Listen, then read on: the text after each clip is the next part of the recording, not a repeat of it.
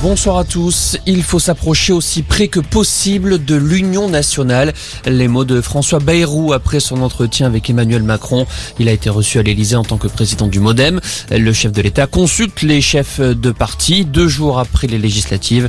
Le patron des Républicains, Christian Jacob, s'est une nouvelle fois opposé à l'idée d'un pacte avec la majorité. Emmanuel Macron recevra Marine Le Pen à 17h30. Éric candidat à la présidence de l'Assemblée nationale, réélu député l'Oise, l'ancien membre des Républicains souhaite succéder à Richard Ferrand au perchoir.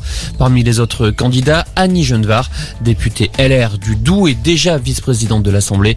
L'élection aura lieu dans une semaine dans l'hémicycle lors d'un vote à bulletin secret de l'ensemble des députés.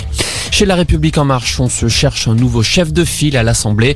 Après la défaite de Christophe Castaner dans les Alpes de Haute-Provence, les candidats ont jusqu'à ce soir pour se déclarer. L'élection devrait avoir lieu demain matin.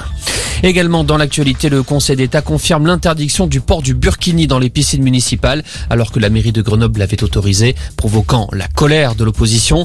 La plus haute juridiction administrative estime qu'autoriser le burkini revient à satisfaire une revendication de nature religieuse, ce qui porte atteinte au principe de neutralité des services publics. Le ministre de l'Intérieur Gérald Darmanin se félicite de cette décision. En Ukraine, les frappes russes s'intensifient dans le Donbass. Le gouverneur de la région de Lugansk parle de destruction catastrophique au sein de la ville de Lysychansk. Des ponts ont été détruits, empêchant les 100 000 habitants de fuir.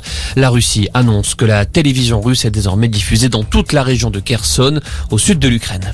Et puis 25 départements en vigilance orange pour des risques d'orage. Les coups de tonnerre sont attendus des Landes au Doubs en passant par le Cantal. Par ailleurs, il y a encore 6 départements du centre-est en vigilance canicule de la Saône-et-Loire à l'Isère. Voilà pour l'essentiel de l'info. Passez une excellente fin d'après-midi.